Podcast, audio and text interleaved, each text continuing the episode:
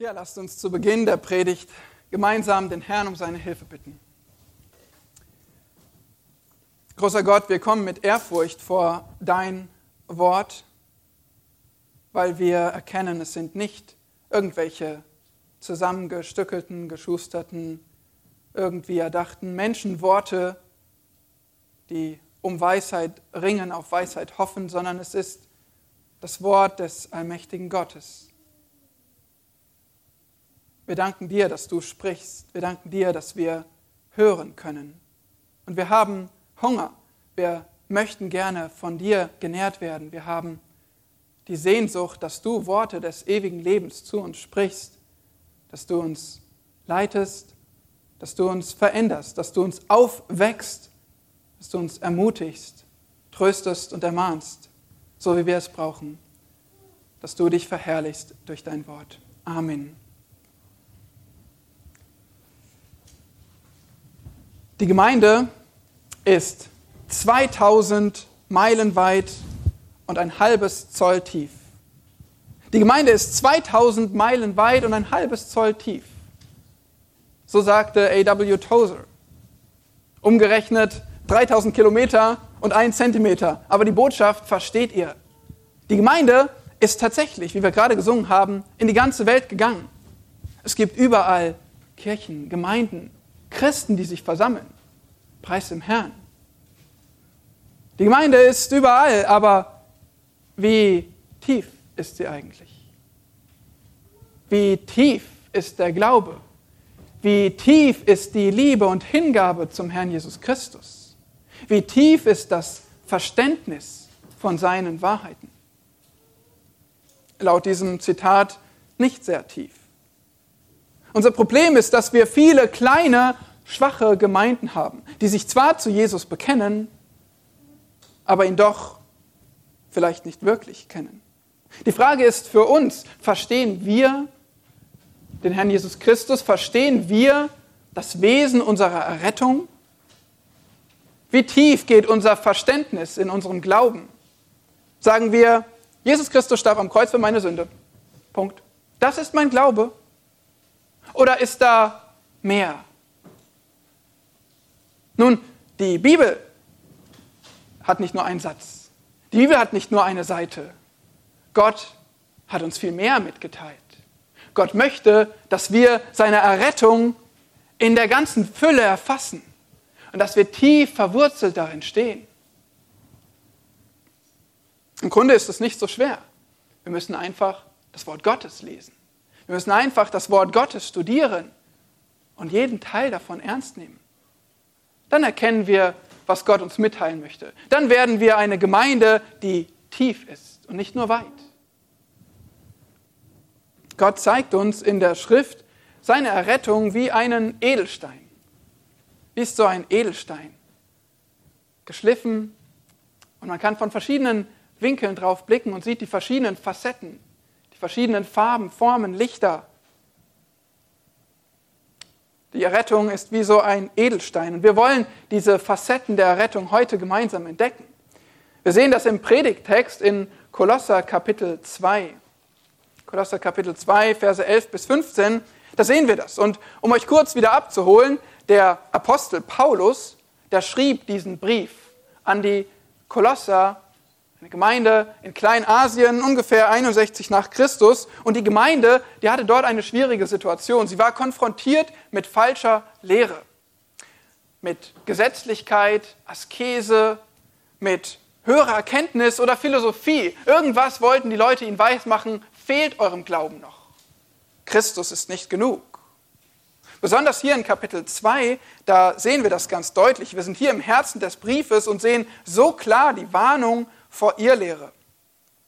Letztes Mal haben wir in Vers 8 uns die Philosophie angeschaut, diese Sehnsucht nach Weisheit der Menschen. Auf Basis von Tradition oder religiösen Grundsätzen haben die Menschen nach Weisheit gesucht. Aber das Problem war jeweils am Ende von Vers 8, es war nicht Christus gemäß. Paulus demonstriert deswegen in diesem ganzen Brief immer und immer wieder, Christus ist Gott und Christus allein ist genug für eure Errettung. Das und das allein halte ich all diesen falschen Lehren entgegen. Den Herrn Jesus Christus. Nun hier kommen wir heute zu dem, unserem Abschnitt in Kapitel 2, die Verse 11 bis 15. Lasst uns gemeinsam den Predigtext lesen, Kolosser 2, Verse 11 bis 15. In ihm seid ihr auch beschnitten, das ist in Christus, mit einer Beschneidung, die nicht von Menschenhand geschehen ist, durch das Ablegen des fleischlichen Leibes, in der Beschneidung des Christus. Da ihr mit ihm begraben seid in der Taufe, in ihr seid ihr auch mit auferweckt worden durch den Glauben an die Kraftwirkung Gottes, der ihn aus den Toten auferweckt hat. Er hat auch euch, die ihr tot wart in den Übertretungen und dem unbeschnittenen Zustand eures Fleisches, mit ihm lebendig gemacht, indem er euch alle Übertretungen vergab. Und er hat die gegen uns gerichtete Schuldschrift ausgelöscht, die durch Satzungen uns entgegenstand, und hat sie aus dem Weg geschafft, indem er sie ans Kreuz heftete. Als er so die Herrschaften und Gewalten entwaffnet hatte, stellte er sie öffentlich an den Pranger und triumphierte über sie in ihm. Soweit das Wort Gottes, was wir uns jetzt genauer anschauen wollen. Wir sehen in diesen Versen, bestimmt ist es euch wieder aufgefallen, dieses Muster, was wir schon in den letzten Versen hatten, Kapitel 2, Vers 6 bis 10. Immer wieder steht dort in ihm. Mit ihm. Na, wer ist dieser ihm?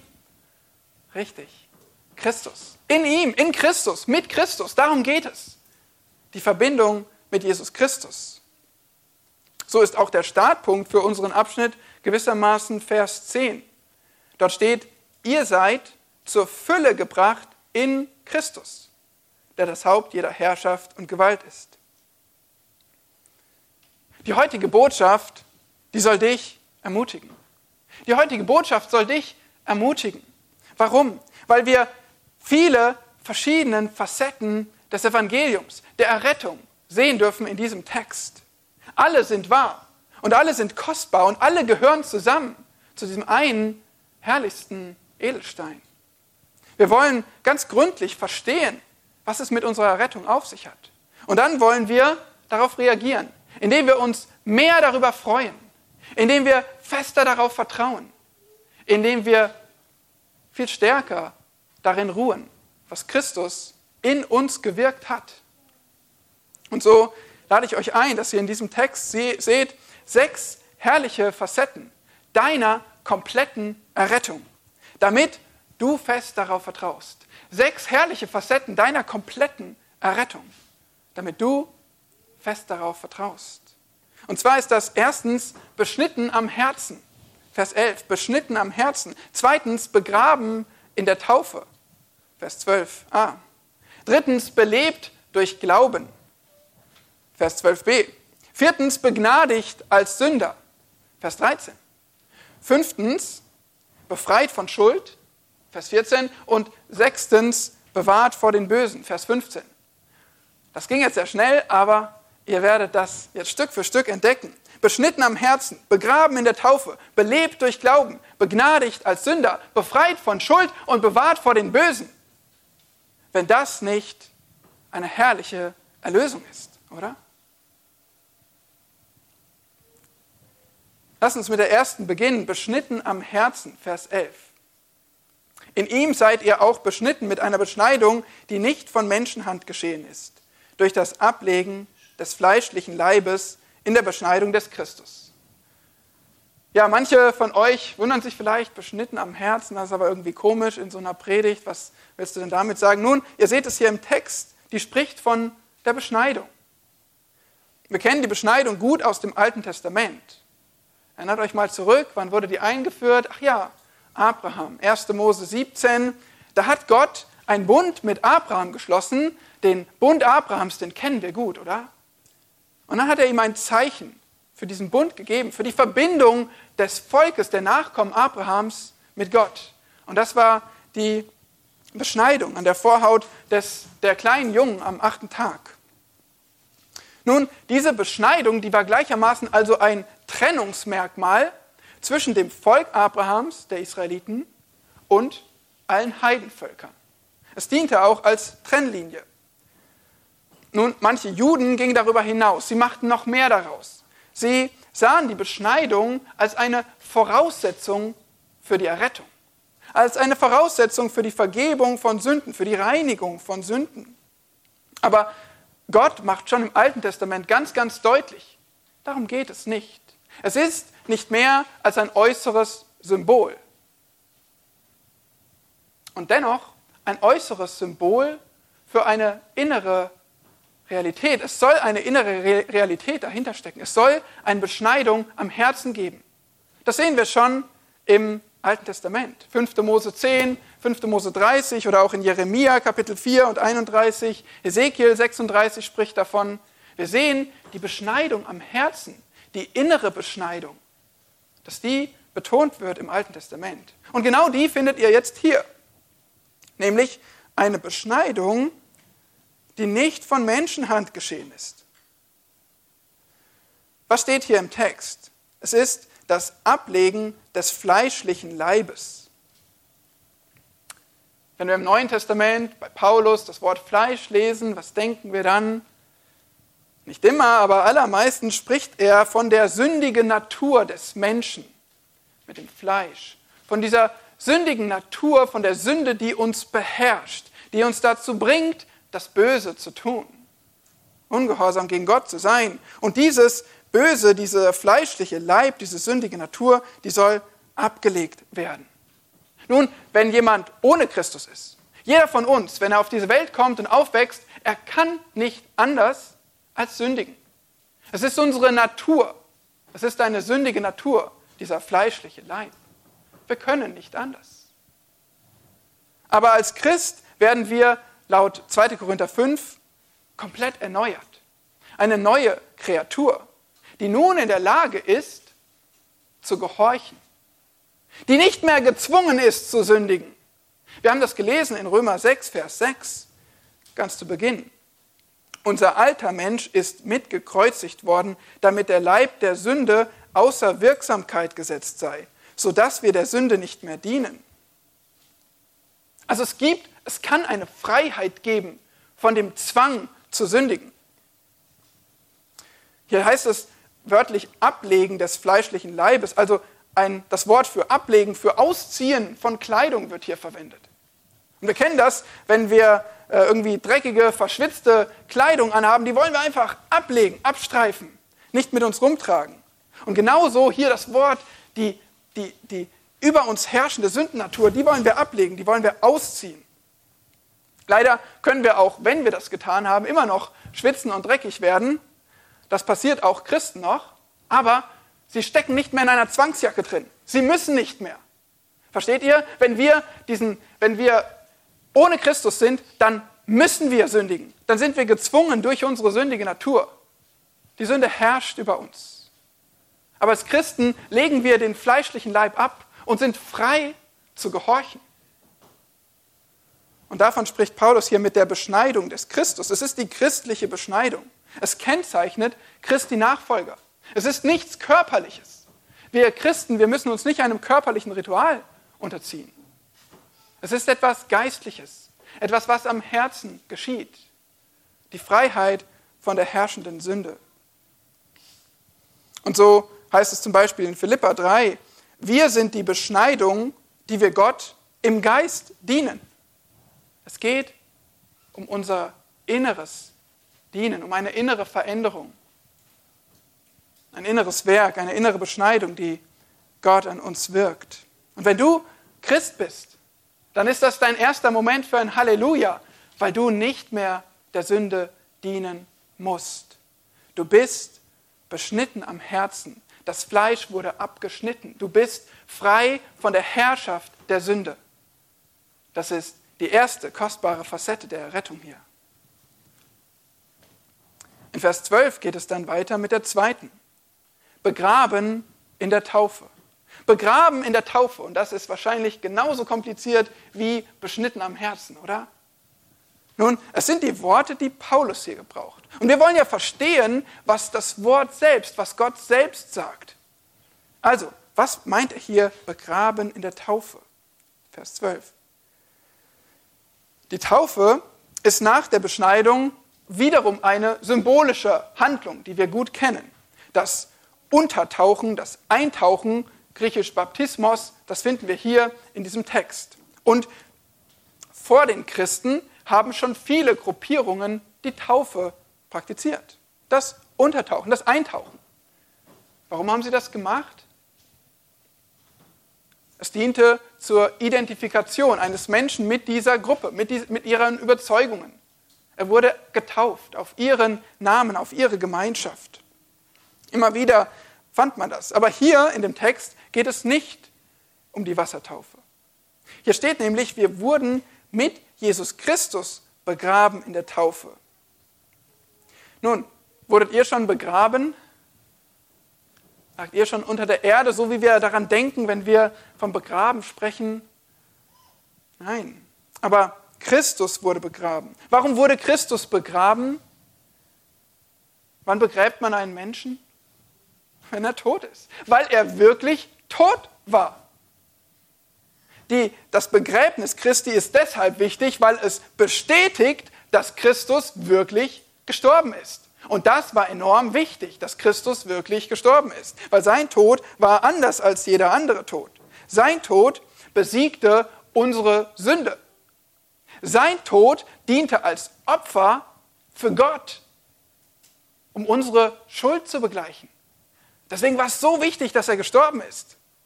Und die, das Begräbnis drückt das aus. Nun heißt es aber, dass auch wir mit ihm begraben sind in der Taufe.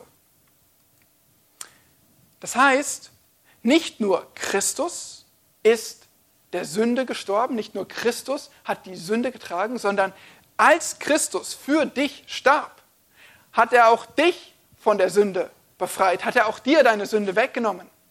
Deshalb bist du mit ihm begraben. Und dann heißt es hier in der Taufe. Nun, wir haben ja gesagt, Taufe bedeutet hineintauchen, eintauchen.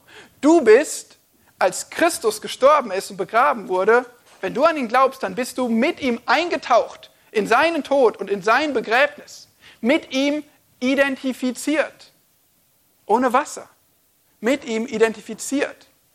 Sein Sieg über Sünde wird dir angerechnet, Gläubiger. Im antiken Orient, da hatte man immer wieder diese Familiengräber.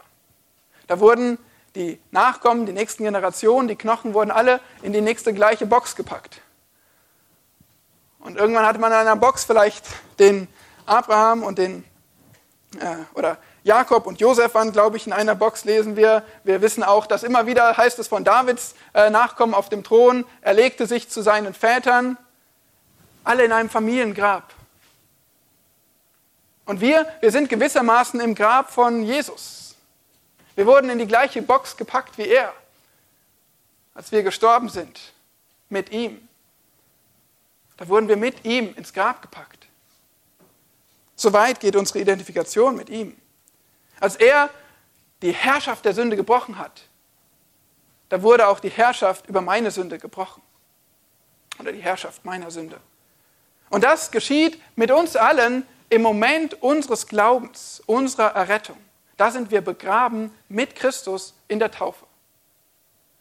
Und dann, dann kommt die Wassertaufe. Und die ist auch wichtig. Und das lehrt die Schrift auch. Die Wassertaufe ist genau das Gleiche. Ein Hineintauchen, ein Symbol, eine Identifikation. Und wir sollen die innere Realität, unsere innere Taufe, unser inneres Begräbnis mit Christus und Auferstehen zu neuem Leben, sollen wir bezeugen mit einer äußerlichen, sichtbaren Taufe.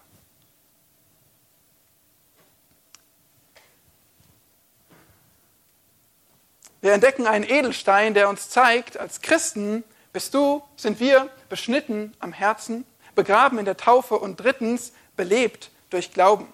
Das ist der Rest von Vers 12.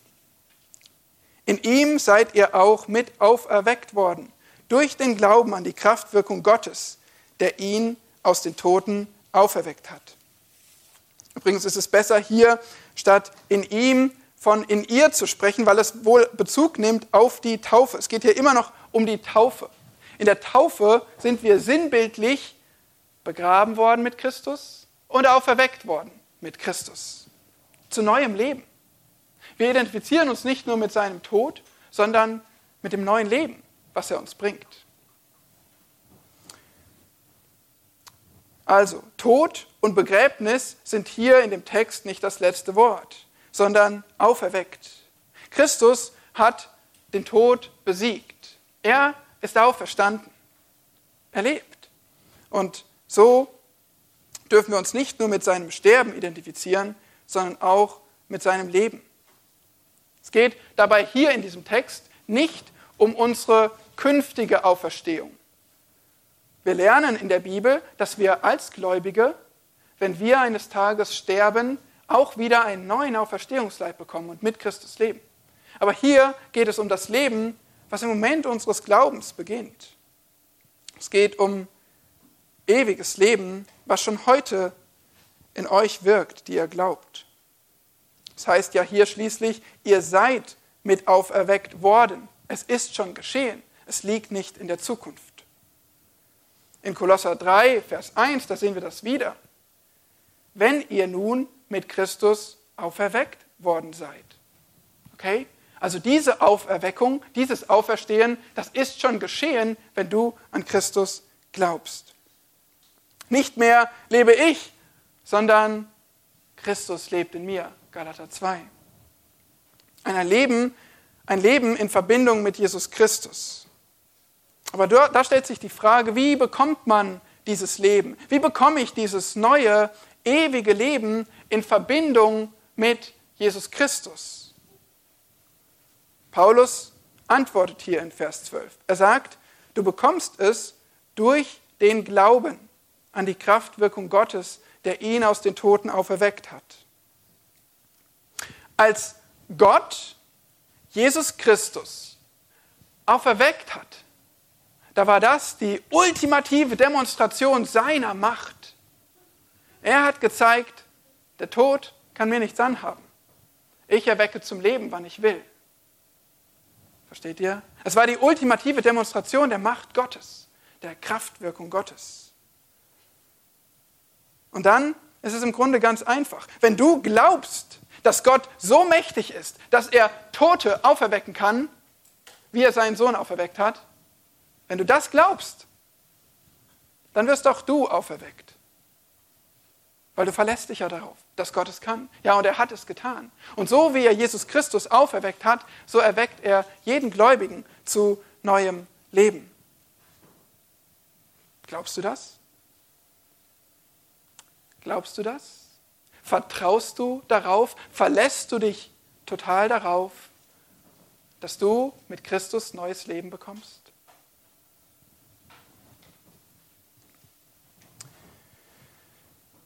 Beschnitten am Herzen, begraben in der Taufe, belebt durch Glauben. Nun kommen wir zum vierten, zur vierten Facette der kompletten Errettung. Und das ist begnadigt als Sünder. Begnadigt als Sünder, Vers 13. Er, das ist Gott, hat auch euch, die ihr tot wart, in den Übertretungen und dem unbeschnittenen Zustand eures Fleisches, mit ihm lebendig gemacht, indem er euch alle Übertretungen vergab. Nun, die Gemeinde in Kolossä, was saßen da überhaupt für Leute? Wer war das? Es waren wohl vor allem Heidenchristen, nicht Juden, die zum Glauben gekommen waren durch die Verkündigung des Evangeliums. Und wir sehen das hier, denn es heißt hier, der unbeschnittene Zustand eures Fleisches. Hier nimmt Paulus wieder Bezug auf diese Beschneidung. Und jetzt sagt er, ihr wart einst getrennt von den Juden. Ganz offensichtlich, es war eine Trennlinie zwischen Juden und Heiden.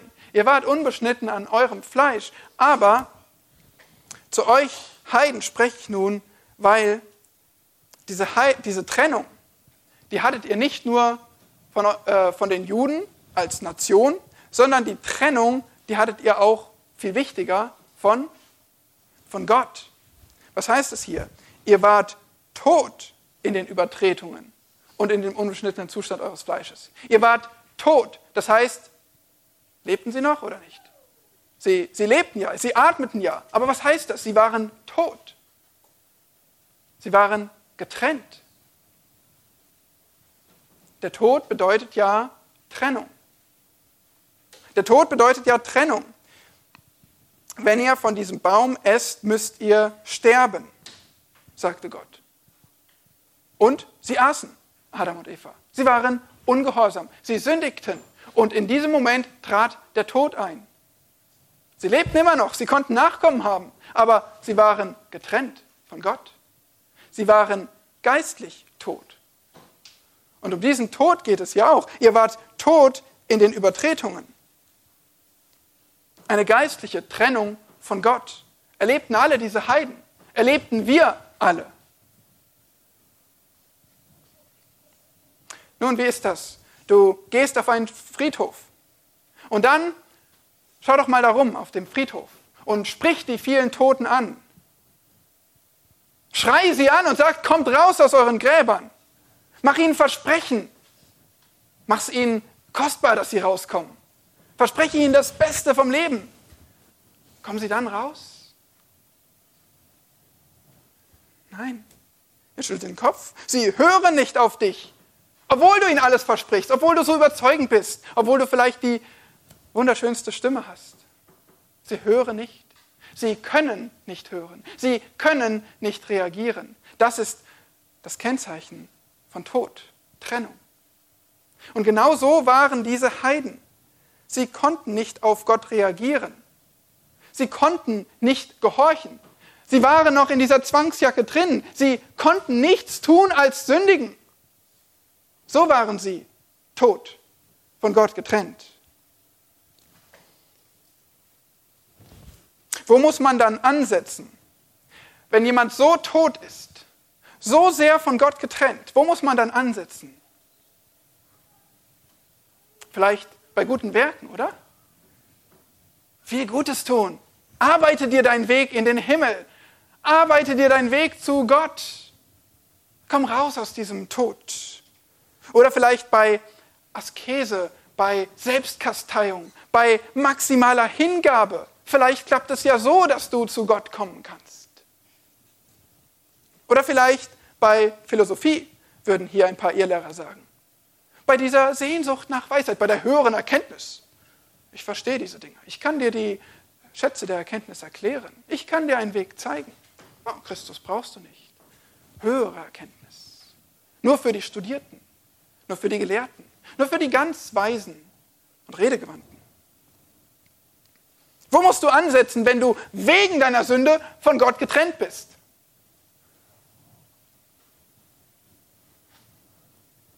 Deine Sünde, die steht zwischen dir und Gott. Diese Sünde, die muss vergeben werden. Und deswegen heißt es hier, dass, dass ihr lebendig gemacht wurdet, indem er euch alle Übertretungen vergab. Wörtlich steht hier Charisomai Charis, kennt ihr Charis, die Gnade? Hier steht also, die, die Menge-Übersetzung, die, die hat es so, die sagt, aus Gnaden vergeben hat. Es wird einmal mehr betont, diese Gnade, die immer wieder mit sich bringt, dass wir völlig hoffnungslos waren. Keine anderen Ausweg gesehen. Völlig hilflos, tot, regungslos. In so einer Situation braucht der Mensch Gnade. Wo er nichts und rein gar nichts von sich selbst aus tun kann, dann braucht er Gnade. Und da heißt es, dass Gott aus Gnaden vergeben hat. Nur Gott konnte das tun. Kein Mensch konnte hier die Lösung finden, wenn er geistlich tot ist. Nur Gott konnte es tun.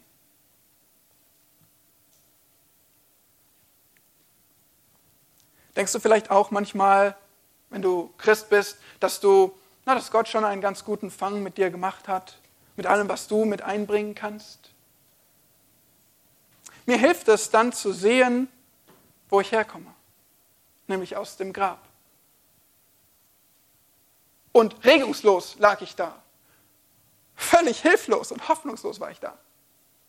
Und dann kam Gott und zog mich raus. Schaut, da komme ich her und da kommst du her. Da kommen wir alle her. Tot.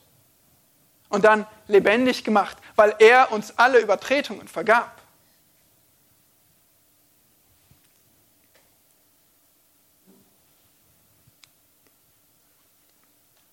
Kannst du Gott für deine Errettung preisen?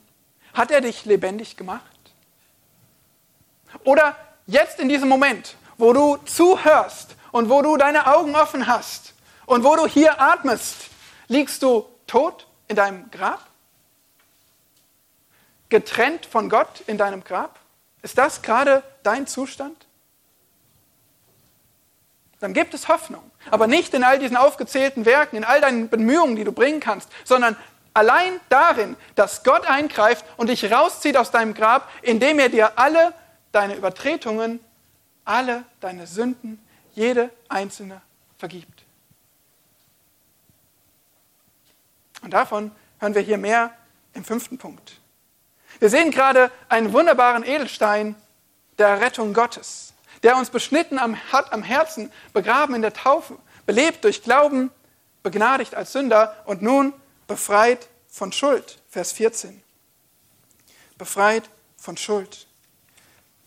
Und er hat die gegen uns gerichtete Schuldschrift ausgelöscht, die durch Satzungen uns entgegenstand, und hat sie aus dem Weg geschafft, indem er sie ans Kreuz heftete.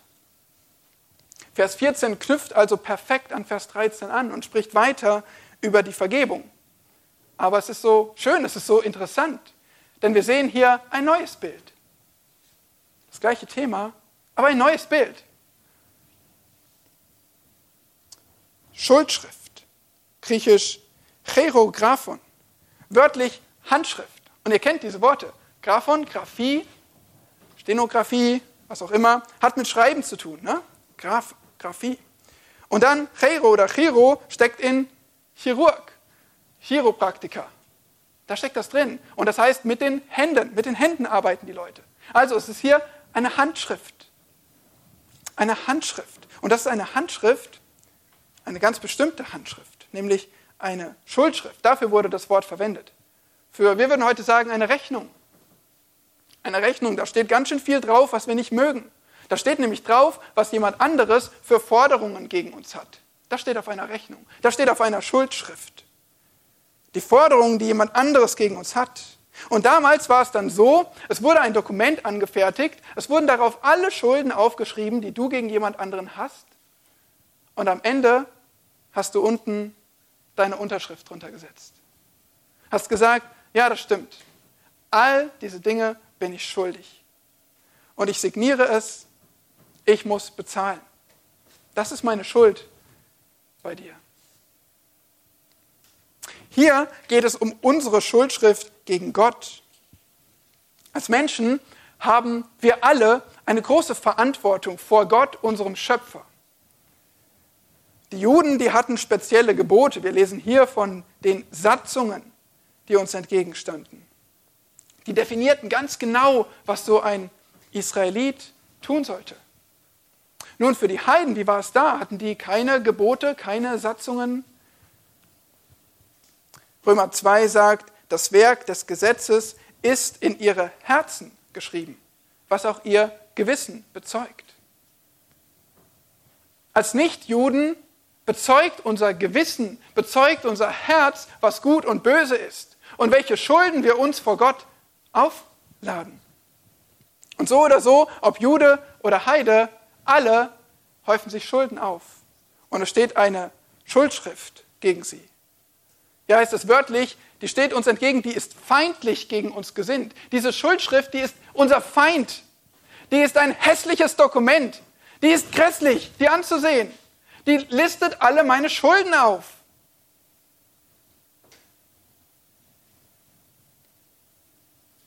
Diese Schuldschrift ist unser ewiges Todesurteil. Hast du schon mal eine lange Rechnung bekommen? vielleicht für eine umfassende Handwerkerleistung oder sogar Hausbau, Renovierung. Eine lange Rechnung mit etlichen Posten und einer großen Summe unten drunter. Dann müssen wir erstmal schlucken. Es ist nicht so leicht, die 2000 oder 5000 oder 20.000 Euro zu bezahlen. Oder vielleicht sogar ein 200.000 Euro Kredit. Nun, ich kann dich ermutigen oder je nachdem, wie man es nimmt, diese 200.000 sind nicht deine längste Rechnung. Deine längste Rechnung, die hast du bei Gott. Alle deine Sünden sind dort aufgelistet. Jeder Tag, jede Woche, jedes Jahr. Deine Schuld vor Gott wächst. Es ist eine, ein schreckliches Dokument. Es ist dieses Dokument, was dir entgegensteht. Nun, vielleicht ist dein Dokument, deine Schuldschrift nur 700.000 Seiten lang und meine ist 800.000 Seiten lang. Aber es ist egal. Es ist alles für uns alle das längste und dickste und schrecklichste Dokument, was unsere Schuld vor Gott bezeugt und wo wir unsere Unterschrift drunter setzen müssen, jawohl, ich bin das schuldig. Wie der Sklave aus Matthäus 18, der 10.000 Talente schuldete. Es ist unmöglich, das zu bezahlen.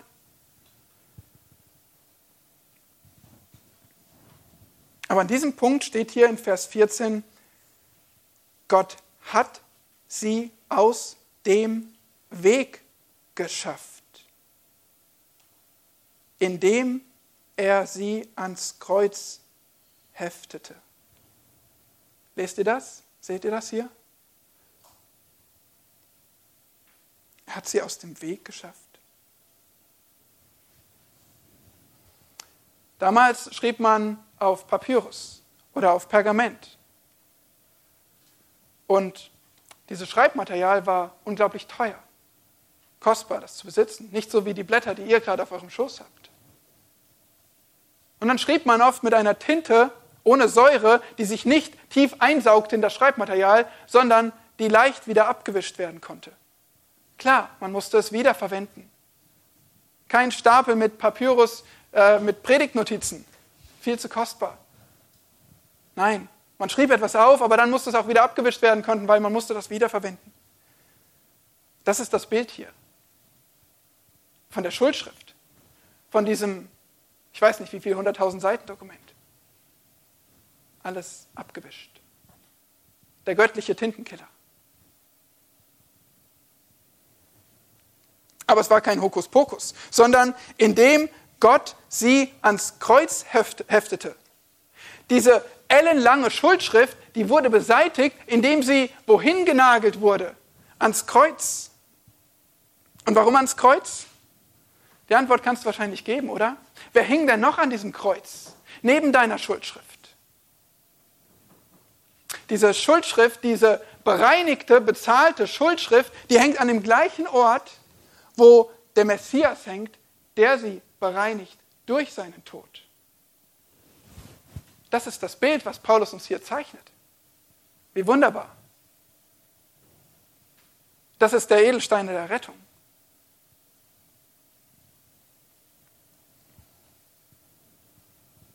Stell dir vor, du hast diesen 200.000 Euro Kredit und dann kommt jemand und sagt, ich zahle das, ich zahle das alles. Und von jetzt auf gleich ist dir deine ganze Schuld genommen. Aber das ist nur Geld. Das ist, das ist nichts. 200.000 Euro ist nichts im Vergleich zu den Schulden, die wir vor Gott haben. Und da sagt Gott, ich zahle es für dich. Ich bereinige dein Dokument, das dein Feind ist, das dir entgegensteht. Das lösche ich aus. Wie dankbar wären wir denn dem, der unseren Kredit bezahlt? Aber wie dankbar müssen wir dem sein, der unsere ganze Schuld vor Gott auslöscht?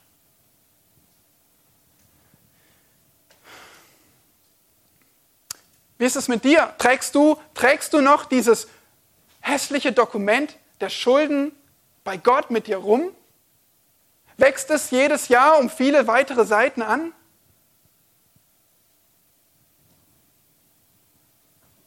Was kannst du tun? Naja, du, die, die Welt, die sagt dir, ignoriere es einfach. Leg's beiseite, ignoriere deine Schuld. Schuld ist nicht gut für dich. Schuld ist wirklich nicht gut für dich. Mach dich frei davon.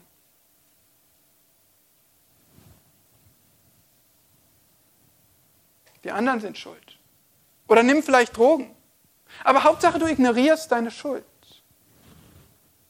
Nun, die Kirche, die weiß es besser. Die religiösen Leute, die wissen es besser. Die sagen, Nein, nein, die Schuld ist schon da, aber bet mal fleißig.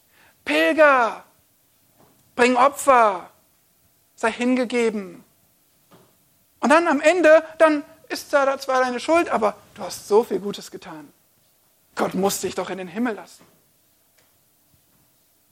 Die Frage ist, was passiert denn dann da mit meiner Schuld?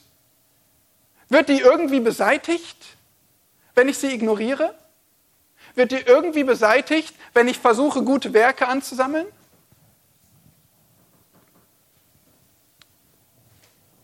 Das ist die eine Million Euro Frage.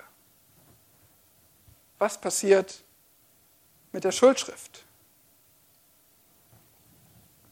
Die Schuld muss beseitigt werden, sie muss bezahlt werden.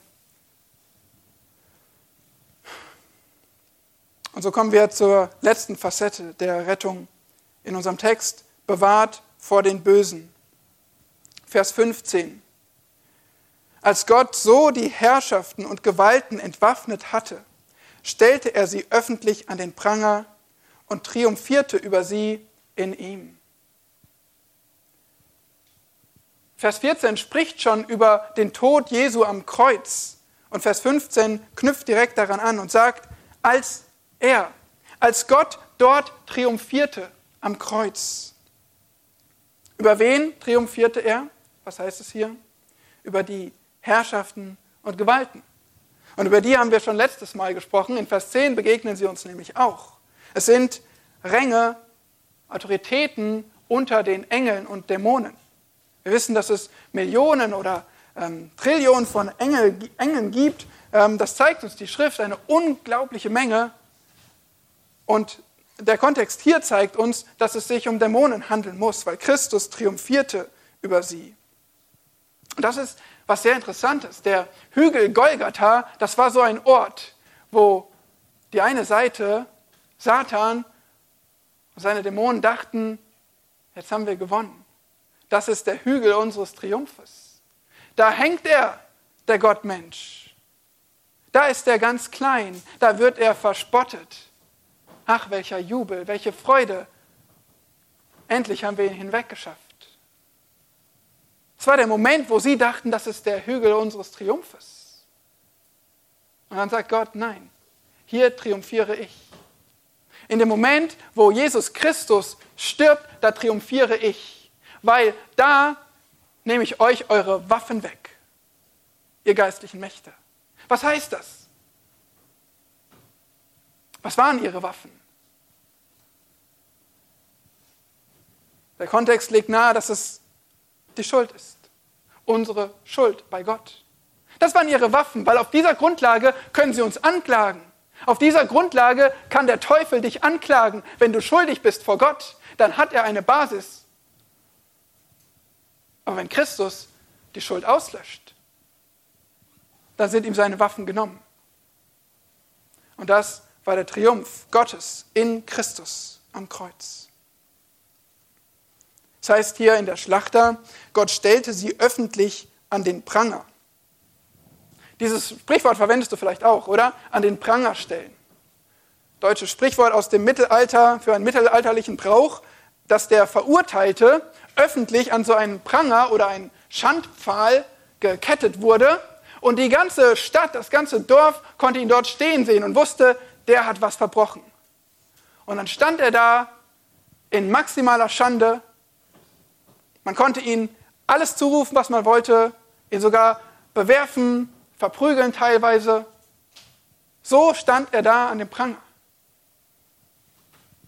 Interessant ist, dieses, dieses Sprichwort, das, das kennen wir. Deswegen hat die Schlacht das hier verwendet. Aber eigentlich ist hier ein, ein anderes Bild im Griechischen zu finden, nämlich wörtlich im Triumphzug führen.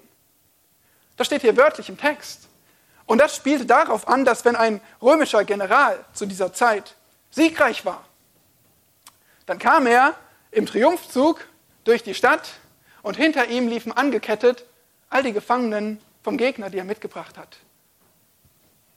Das war deren Schandpfahl sozusagen.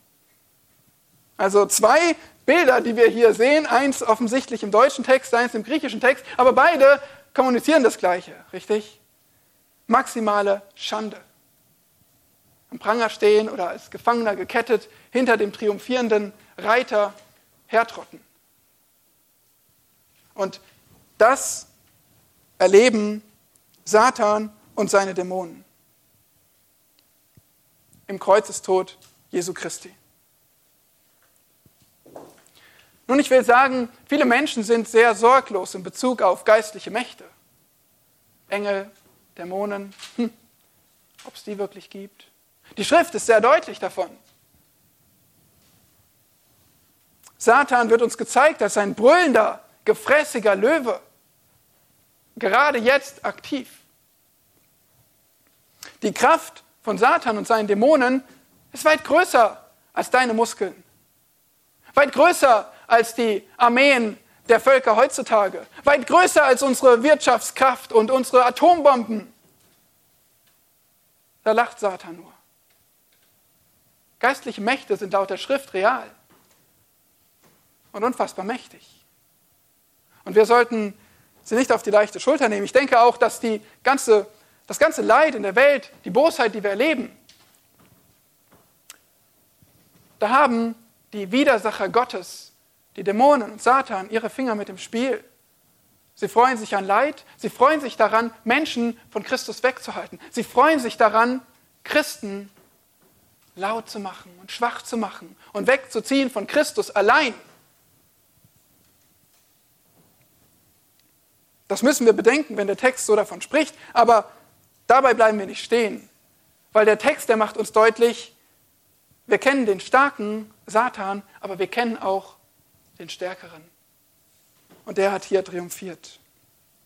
Und so haben wir in diesem Text sechs herrliche Facetten deiner kompletten Errettung gesehen. Beschnitten am Herzen, begraben in der Taufe, belebt durch Glauben, begnadigt als Sünder, befreit von Schuld und bewahrt vor den Bösen.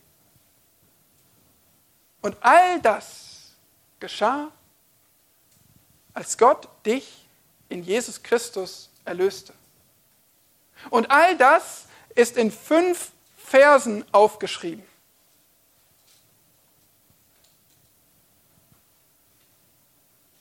Du weißt, was ich sagen will. Die Bibel hat noch ein paar mehr Verse. Das ist nur der winzig kleine Anfang deiner Entdeckungsreise über die Errettung, die so herrlich ist. Gottes Erlösung ist ein, ist das Meisterwerk. Und es ist unsere Schande, wenn wir so oberflächlich sind, dass wir zwar 3000 Kilometer weit sind, aber nur ein Zentimeter tief. In unserem Glauben, in unserem Verständnis. Wir machen uns nicht die Mühe, genau hinzusehen. Und als Ergebnis davon sind wir laue Christen, sind wir schwache Gemeinden, sind wir leicht zu verführen. Leider haben wir ein Ergebnis davon alle schon erlebt, dass Menschen die Gemeinde verlassen, dass Menschen sich zum Glauben an Jesus Christus bekennen und ihn doch wieder aufgeben. Es ist ein Ergebnis davon, dass wir als Christenheit im Kollektiv sehr oberflächlich sind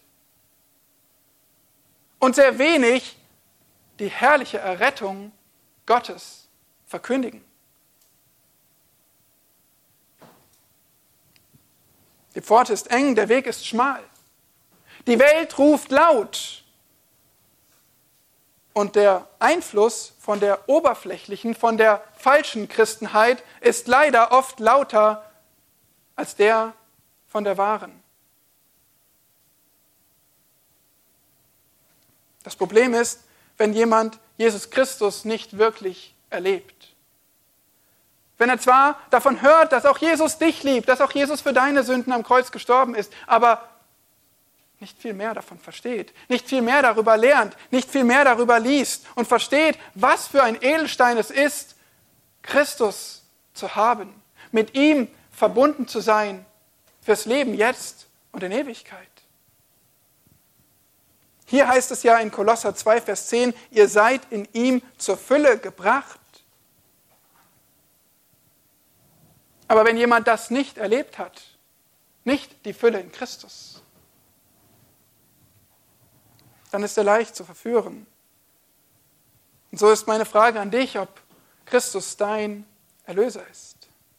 Ob er dein Erretter ist. Weil dann ist dieser Text, sind diese Wahrheiten eine so unfassbare Ermutigung für uns. Weil dann lesen wir hier, dass Jesus Christus alles für dich getan hat. Dass du nichts hinzufügen brauchst, dass du nichts hinzufügen kannst, dass Christus schon alles getan hat. Das ist so eine große Ermutigung für uns strauchelnde Gläubige. Es ist richtig, dass wir Heiligung betonen, dass wir Gehorsam betonen, weil wer Christus liebt, der hält seine Gebote. Es ist richtig, dass wir uns geistliche Ziele stecken und dass wir uns danach ausstrecken, dass wir hart dafür arbeiten, diese zu erreichen. Aber die Gefahr ist, dass du dich so sehr auf deine Veränderung, dein Wachstum, deine Heiligung, dein Weiterkommen, dein Reifen fokussierst, dass dein Blick auf dir gerichtet ist und weg von Christus. Oder auf Methoden, auf Strategien, um geistlicher zu werden. Und weg von Christus, der doch allein alles für dich tun kann und alles für dich getan hat. Gehorsam ist unsere Reaktion, aber nicht unsere Qualifikation. Gehorsam ist unsere Reaktion, aber nicht unsere Qualifikation. Wir reagieren mit Hingabe, aber nur weil Christus all das für uns getan hat. Burke Parsons sagt, Zitat, eine der größten Sünden, für die wir Vergebung erbitten müssen, ist nicht zu glauben, dass Gott uns vergeben hat. Eine der größten Sünden, für die wir Vergebung erbitten müssen, ist nicht zu glauben, dass Gott uns vergeben hat. Zitat Ende. Denn ja, du bist schwach als Christ und du kämpfst in deinem Glauben. Und das ist wahr. Das ist nicht gut, dass wir schwach sind. Wir wünschen uns, den Herrn mehr zu lieben und ihm ähnlicher zu sein. Aber wir, wir müssen verstehen, dass es umso erstaunlicher ist, dass Christus uns liebt und uns vergeben hat. Wir sind vor ihm nicht geringer aufgrund unserer Schwachheit, sondern er hat ja schon alles getan. Auch wenn du schwach bist und fällst, dann bist du immer noch vollständig, komplett gerettet. Und es fehlt nicht ein Deut. Verstehst du das? Du kannst durch dein Straucheln, durch dein Schwachsein nichts wegnehmen von dem Edelstein der Rettung. Und so sollten, sollten wir auf diese Botschaft, auf Gottes Wort darauf reagieren, dass wir ihm fest vertrauen, seiner Errettung fest vertrauen, in unserem Alltag und in unserer Schwachheit. Wir sollten darin Ruhe finden und nicht rastlos durchs Leben rennen, sondern darin ruhen, wer wir in Christus sind. Und wir sollten darauf mit aller Anbetung, allem Lobpreis reagieren. Amen.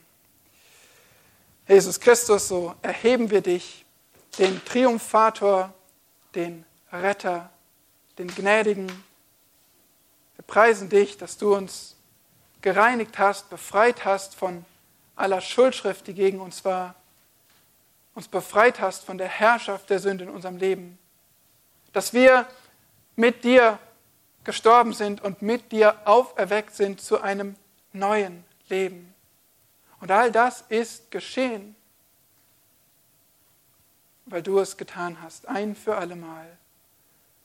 Und so beten wir von Herzen, dass jeder unter uns diese Wahrheiten glaubt dass du diejenigen unter uns rettest, jetzt zu dir ziehst, die bisher noch ihre Schuldschrift mit sich rumgetragen haben, bisher noch unerreichbar waren im Grab ohne Reaktion. Wir bitten dich, o oh Herr, dass du dich erbarmst, unsere Augen öffnest. Und wir bitten dich für alle die, die im Glauben stehen, dass wir uns felsenfest auf dein Werk verlassen dass wir darin ruhen, darin Frieden haben, darin alle Freude haben und Dankbarkeit. Und dass wir so als Reaktion dich lieben und dir dienen. Amen.